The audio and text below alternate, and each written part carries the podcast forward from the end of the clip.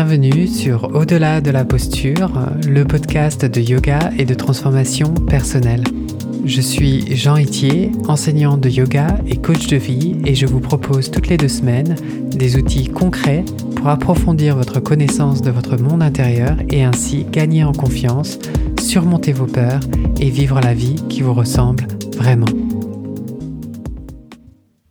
Aujourd'hui, je souhaite vous parler du dharma. Euh, dharma, c'est un mot qui a une multitude de sens. Il peut par exemple vouloir dire loi naturelle ou ordre cosmique, coutume ou encore devoir.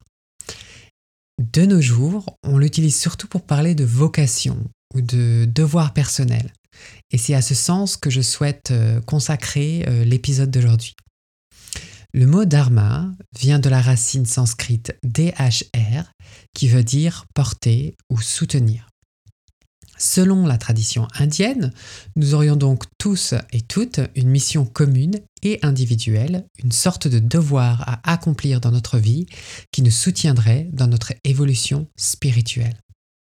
Cela voudrait donc dire que en trouvant sa voie, on serait enfin aligné et donc plus heureux. Alors, cette perspective peut paraître euh, alléchante d'un côté et rédhibitoire de l'autre, car si nous avons tous une mission de vie, cela voudrait dire que tout est déjà écrit et que nous n'avons plus de libre arbitre. Et personnellement, je pense que c'est à la fois vrai et faux. Cela dépend entièrement de notre niveau de conscience. Regardez votre vie actuelle et demandez-vous si les choix que vous avez faits jusqu'à présent sont des choix conscients.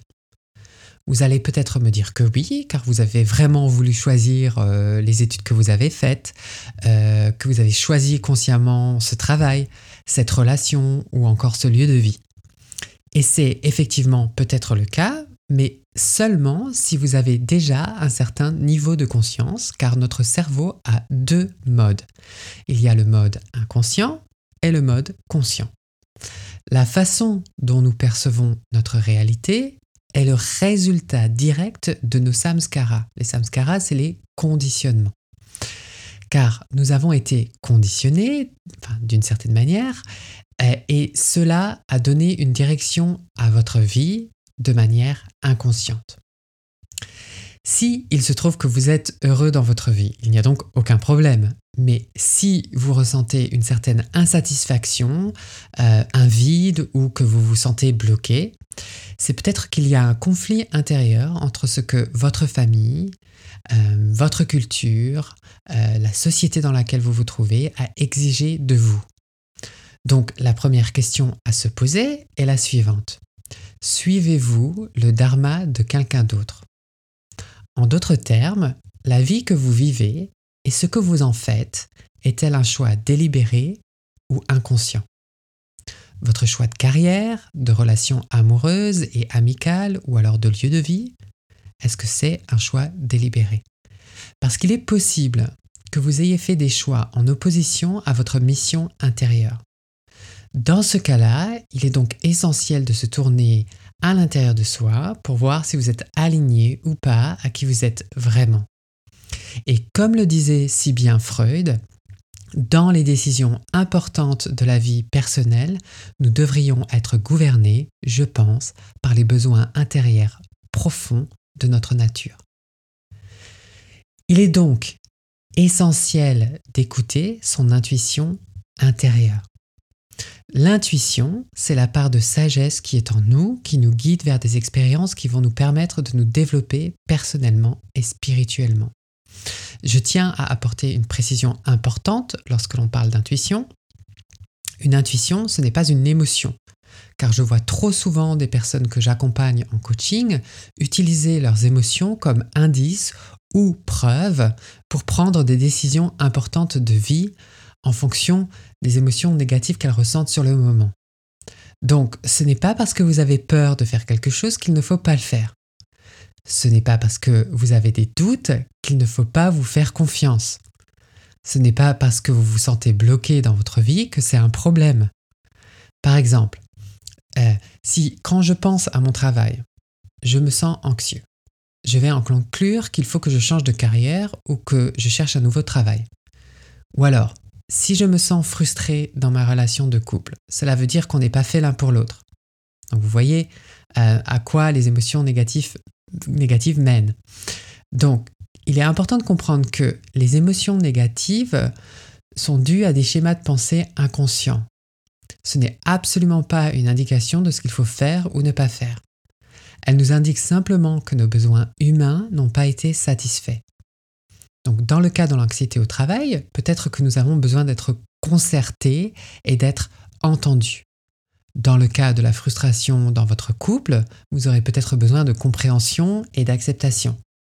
Donc vous voyez bien que nos émotions viennent mettre le doigt sur une problématique que nous devons résoudre avant de prendre quelque décision que ce soit, plutôt que de prendre l'émotion comme euh, indication de ce qu'il faut faire.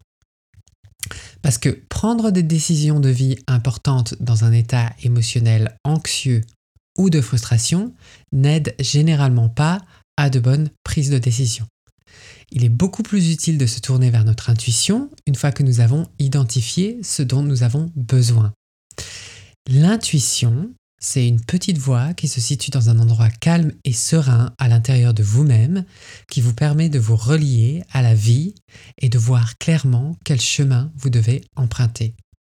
On se sent donc porté et soutenu de l'intérieur, comme je vous disais en début d'épisode, venant de la racine DHR de Dharma, donc pour se sentir porté soutenu.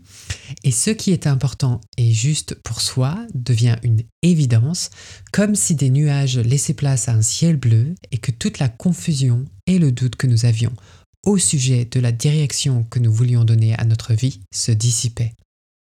Nous pouvons enfin jouer notre rôle dans la vie et se sentir confiants et alignés dans nos choix. Nous utilisons nos dons et nos compétences de manière optimale et nous cherchons à apprendre et à développer nos faiblesses. Lorsque nous baignons dans cette énergie, le temps, l'argent et l'opinion des autres n'ont plus aucune importance et nous sommes libres de faire ce que nous voulons. Nous n'attendons pas que quelque chose de terrible nous arrive pour passer à l'action, on se met en mouvement car on sait que ce choix de vie est celui qui nous apportera le plus d'expériences enrichissantes. On est entièrement relié au moment présent. Cela veut donc dire que nous ne sommes pas figés dans le temps. Nous sommes capables de reconnaître que même si quelque chose était juste pour soi à un moment donné dans notre vie, cela ne veut pas dire que cette même chose est juste pour soi aujourd'hui. Imaginons que vous ayez choisi une carrière, un métier, un, emploi de manière délibérée, euh, consciente, en étant relié à votre vraie nature. Comme vous êtes en évolution constante, en évolution perpétuelle, vous savez que toute expérience est temporaire et vous allez donc pouvoir décider de quitter ce même travail, non pas parce que vous ne l'aimez plus ou que vous vous sentez mal émotionnellement, mais parce que comme vous êtes ancré à l'intérieur de vous-même, dans le moment présent, vous êtes porté et soutenu par une force qui vous pousse dans une direction différente de celle dans laquelle vous étiez. Il n'y a donc aucun problème. Vous ne détestez pas votre travail actuel, vous savez juste que vous êtes arrivé à la fin d'un cycle et au début d'un autre. C'est tout.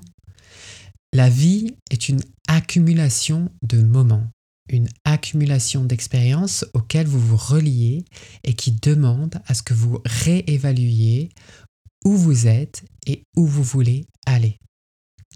Alors, comment faire pour avoir accès à cette sagesse intérieure?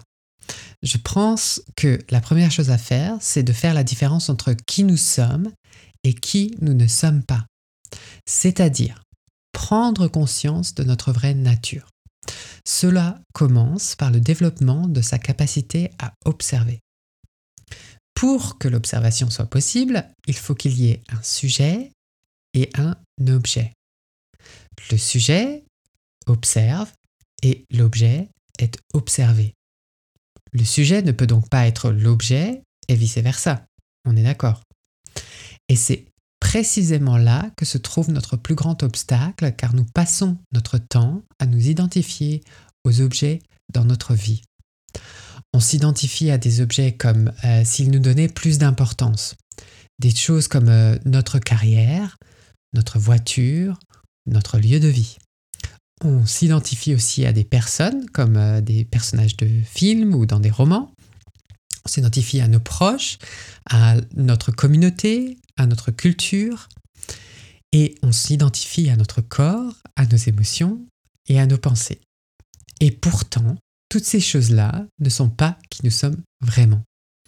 Car, comme je vous le disais, il y a un sujet et il y a un objet.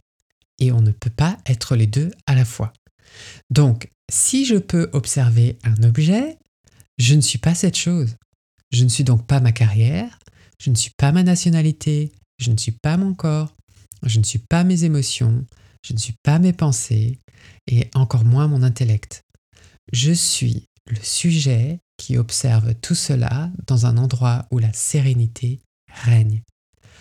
À travers la pratique de la méditation, nous sommes capables de créer un espace, une distance nécessaire pour lever le voile de l'ignorance et enfin voir clairement les chemins à emprunter, même si on n'est pas certain de la destination.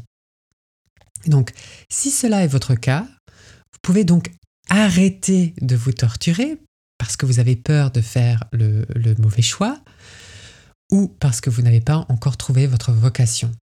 Parce que quand vous êtes cela, vous vous empêchez de faire l'expérience du moment présent. Vous passez complètement à côté de ce qui est important pour vous. Vous ne savez plus vous relier aux objets de votre vie et faire l'expérience de la joie, du plaisir que ces expériences peuvent vous apporter. Vous finissez par ne plus voir que vous finissez par ne voir que le négatif et ne plus remarquer la beauté de la vie qui est présente à l'intérieur et à l'extérieur de vous. Vous imposez des injonctions en fonction de comment vous pensez que la vie devrait être et de comment vous devriez être alors qu'en fait la vie n'est qu'une accumulation d'expériences auxquelles on se relie pour les vivre pleinement.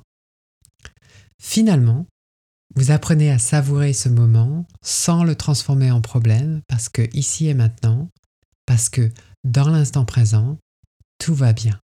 Vous êtes libre, vous êtes aligné à la source qui vous traverse. Tout le reste, ce n'est que des histoires que votre mental vous raconte, alors qu'en fait vous êtes totalement libre et cette liberté, personne ne peut vous l'enlever. Si vous aimez ce podcast, je pense que vous allez aimer mon programme de coaching où je vous aide à trouver votre voie intérieure et à oser vivre la vie qui vous ressemble vraiment. Si vous souhaitez explorer ces concepts, approfondir vos connaissances et avancer dans votre pratique du yoga, je propose une formation en ligne à l'enseignement du yoga thérapeutique et vous retrouverez toutes les informations sur mon site yogatherapie.fr. Pour ne manquer aucun épisode, abonnez-vous à la plateforme de votre choix, n'hésitez pas à laisser un avis et à le partager. Inscrivez-vous sur yogatherapie.fr pour recevoir par email des méditations et des pratiques guidées gratuitement. Yoga c'est en un mot et au pluriel.